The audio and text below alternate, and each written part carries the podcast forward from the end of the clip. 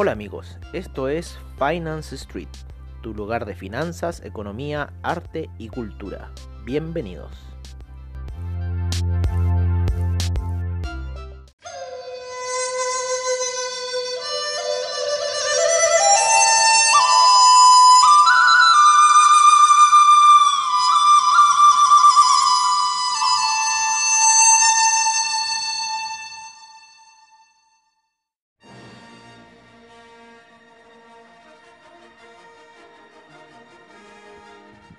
Hola amigos de Finance Street y bienvenidos nuevamente a otro sábado de reportajes como siempre al estilo de Finance Street en donde traemos a ustedes el arte por medio de la imaginación. También tratamos de traer la cultura por medio de esta hacia ustedes. Una misión fundamental que tenemos nosotros como Finance Street ya que no solo somos un programa financiero durante la semana, sino que también tratamos de traer algo de arte y cultura hacia ustedes. Es así como seguimos nuevamente con nuestras historias de las escuelas iniciáticas, algo que quedó perdido dentro de lo que ha sido el devenir de nuestra humanidad. Es por eso que hoy los invitamos a escuchar un nuevo capítulo. Los invitamos a que traigan un refrigerio, se pongan sus audífonos, se reconforten y escuchen este apasionante episodio que traemos para ustedes el día de hoy. Es así como en nuestra treceava parte de las escuelas iniciáticas traemos hoy la llegada de la muerte. Como siempre, al estilo de Finance Street. Bienvenidos.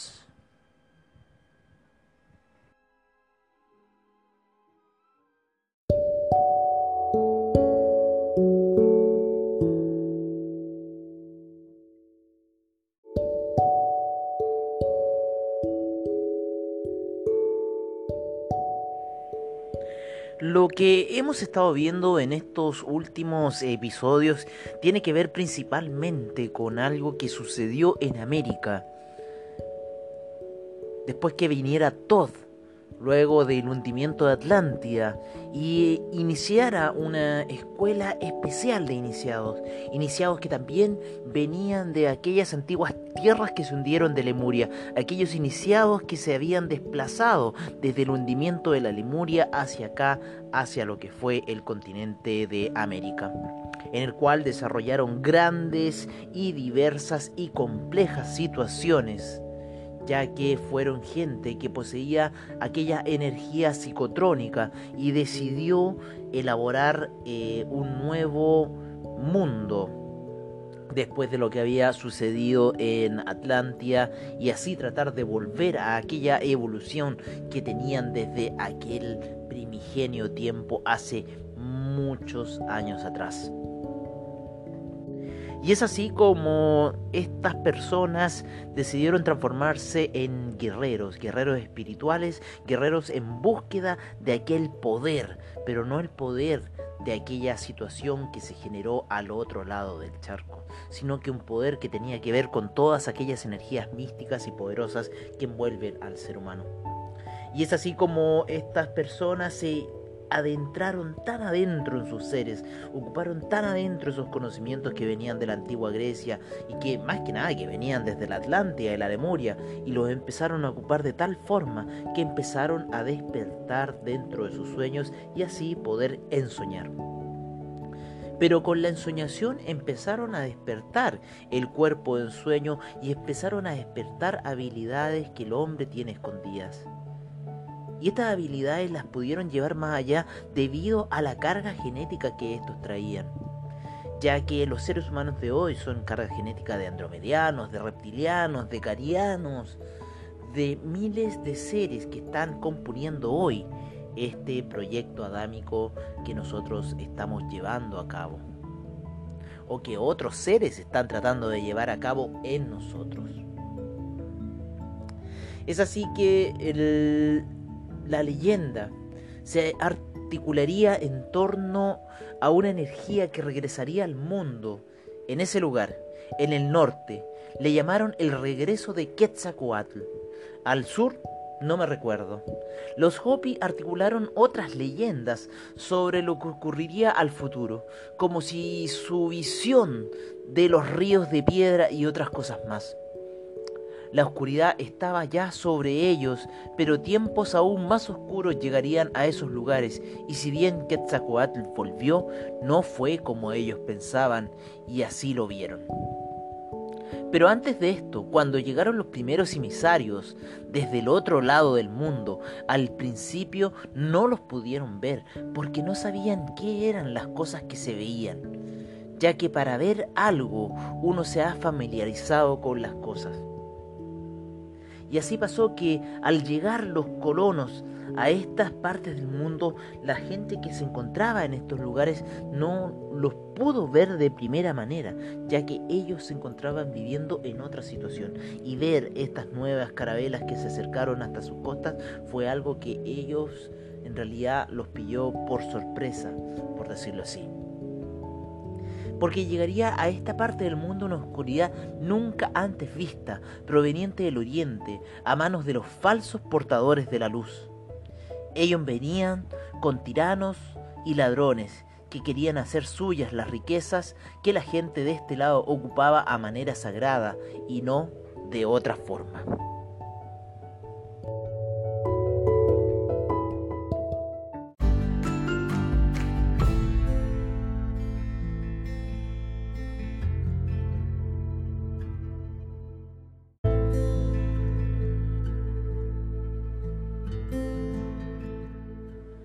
Su primera petición ante ellos fue algo que ni siquiera ellos mismos pudieron prever, ya que de cierta forma ni los pudieron ver.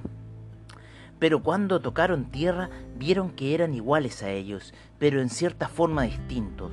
Sus vestimentas y su forma de ser no cuadraba con el dios de la leyenda. No sabían lo que estos hombres se tenían en manos en contra de ellos y vieron que el oro no lo utilizaban como ellos lo hacían, ya que ellos lucraban con él. Estas nuevas personas no lo hacían así y les dieron el oro a modo de agradecimiento por su llegada, ya que ellos eran la profecía del retorno del Quetzal. Pero estos tiranos y bárbaros, que solo querían destruir para rehacer a su modo un nuevo mundo, para poder vivir a su manera y no bajo el mandato de su rey. Y los falsos portadores de la verdad vieron la verdad que se hallaba en los escritos de ellos, y tal como Alejandría, los destruyeron para que nadie pudiese saber la verdad. Los guerreros creían que podrían pasar por invisibles ante sus ojos, pero no fue así se tuvieron que ir a ocultar a la selva y a los lugares que ellos sabían cómo vivir, ya que los bárbaros no los podrían seguir. Otros fueron capturados y tuvieron que reformar la estrategia de su educación, ya que los falsos profetas los perseguían por idólatras. Todo era muy oscuro para los guerreros porque Quetzalcoatl había vuelto, pero de forma muy oscura para ellos. Pero si esto no hubiese sucedido, quizás ellos no hubiesen podido llegar al nuevo nivel encontrado, la libertad total. Pero los tiranos y los falsos profetas comenzaron a robarlo todo en nombre de su rey se llevaron el oro y las riquezas que ellos consideraban de vuelta a la tierra de donde ellos venían. A los guerreros los torturaron y mataron en nombre de un falso quetzal. Hicieron sus construcciones sobre los templos sagrados diseñados por Tot, sobre los templos de poder. Abusaron de la gente que se encontraba en sus hábitats en nombre de su rey y de los falsos profetas inquisidores asesinos. De este modo, construirían y destruirían la tierra sagrada. Pero era algo que tenía que ocurrir en el transcurso del tiempo para poder armar el verdadero final. Y mientras abusaban de los seres protegidos, rompiendo todo a su paso, fueron imponiendo su forma de vestir y pensar a los conquistados. Les hicieron ver que eso era la verdad, desde ahí hasta las futuras generaciones. Hoy siguen haciendo lo mismo que en el comienzo y los conquistados asumen que eso es la única realidad.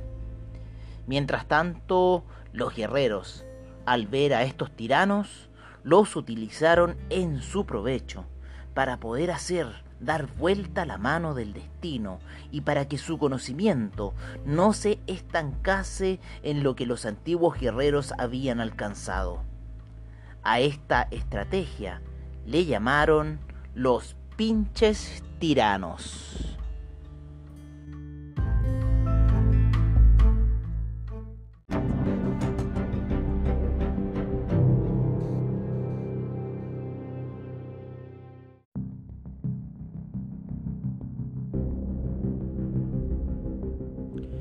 Los pinches tiranos fue la nueva técnica para someter al espíritu y con esto romper lo más importante dentro del entrenamiento, la importancia personal. la filosofía la llama el ego, el yo, pero los antiguos maestros de la América Latina la llamaron la importancia personal. Muchos de los antiguos maestros oscuros que existieron previo a la llegada de los ladrones se involucraron mucho con la importancia personal y terminaron elaborando intrincados ritos de los cuales no pudieron salir, pero sí alcanzaron estados de conciencia sin igual dentro del paso del tiempo.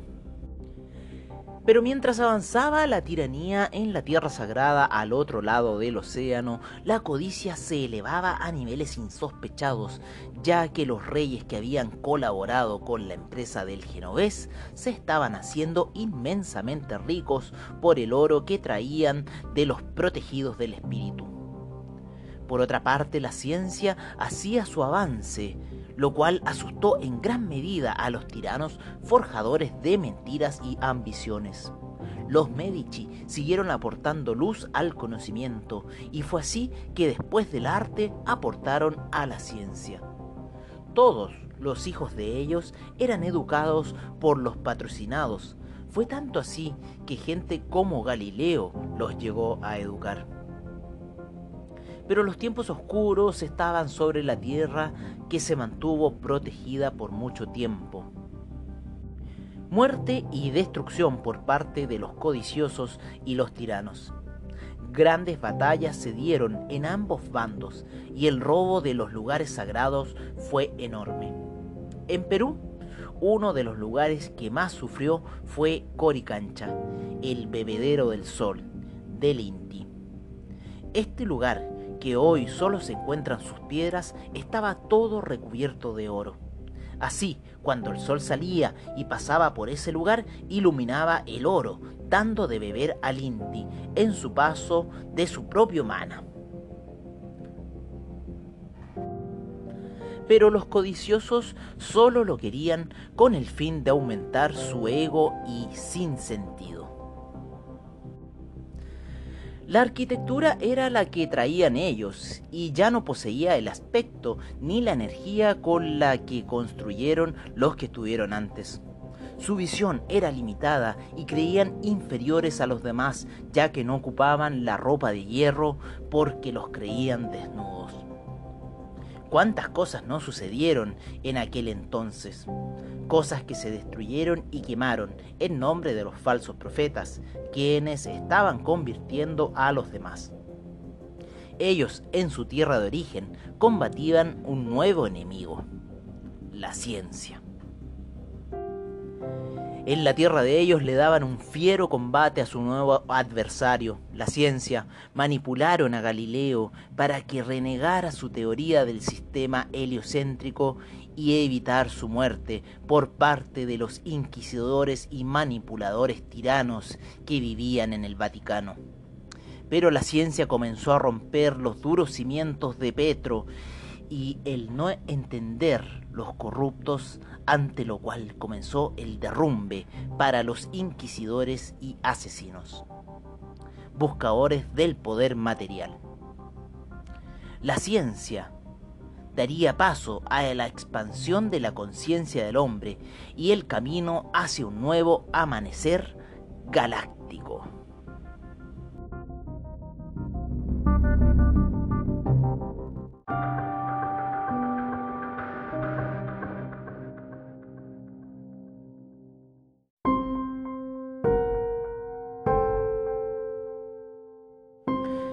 La salida de la oscuridad, el paso al amanecer galáctico. Mientras los tiranos y codiciosos del Vaticano y las monarquías combatían a los demás seres que se encontraban en el occidente, poco a poco sus cimientos comenzaron a derrumbarse, ya que nuevas cosas ocurrirían en esas tierras principalmente porque el hombre entendía que los muy poderosos en realidad no lo eran y que todo su poder venía de que ellos se dejaban someter.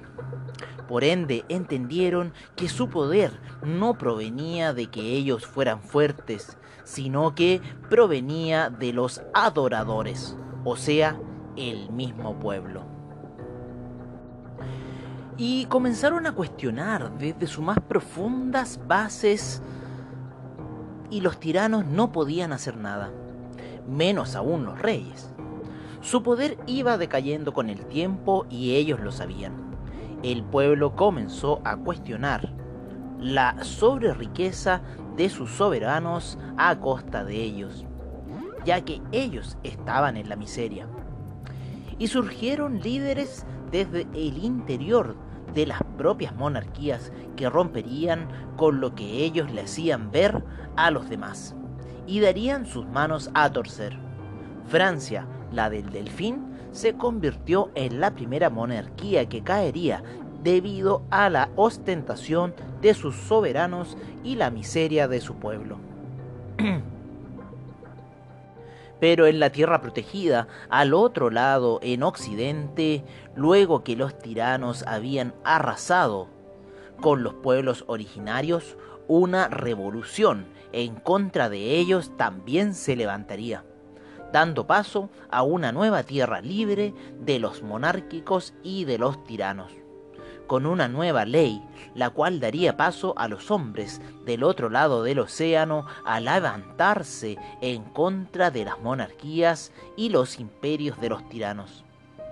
Pero esta nueva ley estaba cubierta por la raza de los marcianos, que habían destruido la Atlántida y ellos querían hacer el nuevo orden. Se llamaron los Illuminati. Los Illuminati luego del Vaticano fundaron una nueva ciudad a la cual llamaron Washington, a nombre de su creador, George, quien era un Illuminati y masón. Fue la creación de esta ciudad la que impulsó a un joven revolucionario francés de nombre Napoleón para llevar a cabo la reorganización de la caída monarquía, tiempo atrás por los letrados franceses él se erigiría sobre el pueblo como una figura dominante y proclamaría los derechos del pueblo de igualdad y fraternidad. Llevaría a Francia a un nuevo imperio en base a su mandato.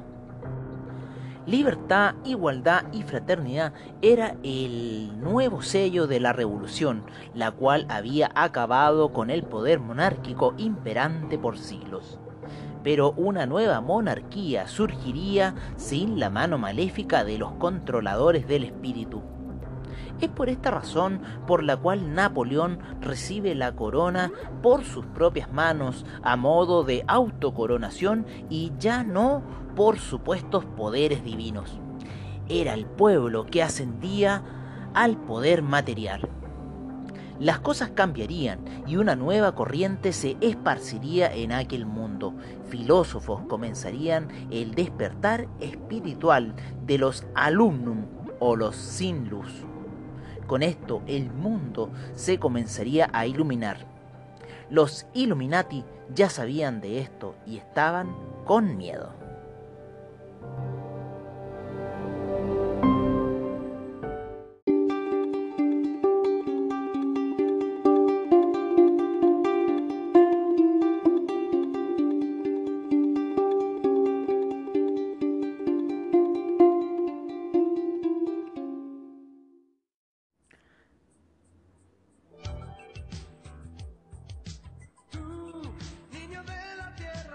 Al ver esto, los Illuminati elaborarían su plan, el cual sería imponer un sistema de control para las mentes y la sociedad en general. Este sistema se basaría en torno a la economía, con la cual controlarían a los demás. Sin embargo, este sistema había llegado previamente por los caballeros del temple que trajeron un sistema para poder ordenar el medioevo. Tan efectivo fue que decidieron aplicarlo a la nueva escala que ya veían como global. Los Illuminati sabían que era cosa de tiempo para que todo fuera uno. Bueno amigos, y es así como llegamos al final de un nuevo sábado de reportajes al estilo de Finance Street, esperando que este capítulo haya sido de su agrado y lo puedan disfrutar con los demás seres a su alrededor. Desde ya les agradecemos su sintonía y los invitamos a que escuchen nuestros podcasts financieros durante la semana y los invitamos cordialmente el próximo fin de semana si quieren seguir con nuestros sábados de reportajes y nuestras escuelas de misterio contadas al estilo de Finance Street para ustedes. Los esperamos el próximo sábado y desde ya les decimos hasta pronto amigos.